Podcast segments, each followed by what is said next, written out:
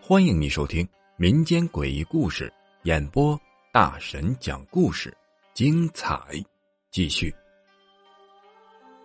纸扎店，给各位讲一个纸扎店里的故事。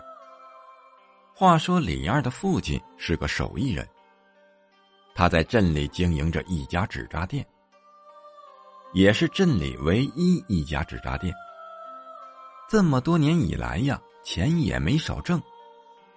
这李二小的时候就在店里玩，每天看着爸爸呀干活。这看的多了，看的久了，他也会了。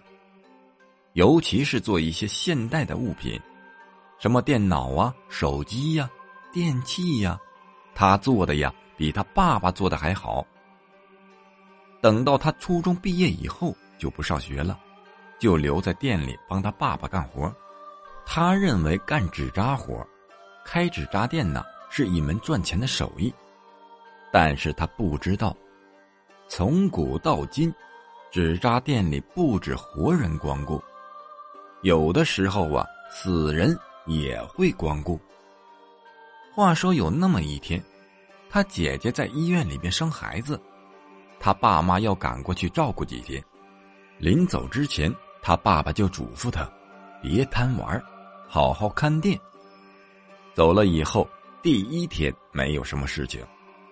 到了第二天晚上，他关了店门，坐在店里看电视。这个时候，外面突然响起一阵急促的敲门声。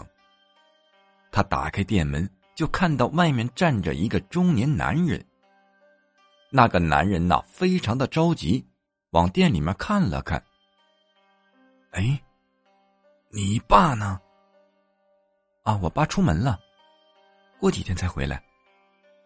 哎呀，我急需一批纸扎物品，明天早上就得用啊！你爸又不在家，这可怎么办呢？李二就说呀：“你别急呀，我爸不在家，我可以给你做呀。”李二看到这个中年人有些怀疑，随后他说道。你看看，整个店里边放着这么多的纸扎物品，这大部分呢都是我做的。那个中年男人虽然有一点怀疑，但是也没有别的办法。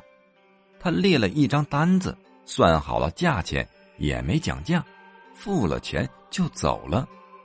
李二当时啊是非常的开心。你看，爸爸妈妈刚走，自己就接了这么一大笔订单。他经过一整夜的辛苦，把所有的物品都做了出来。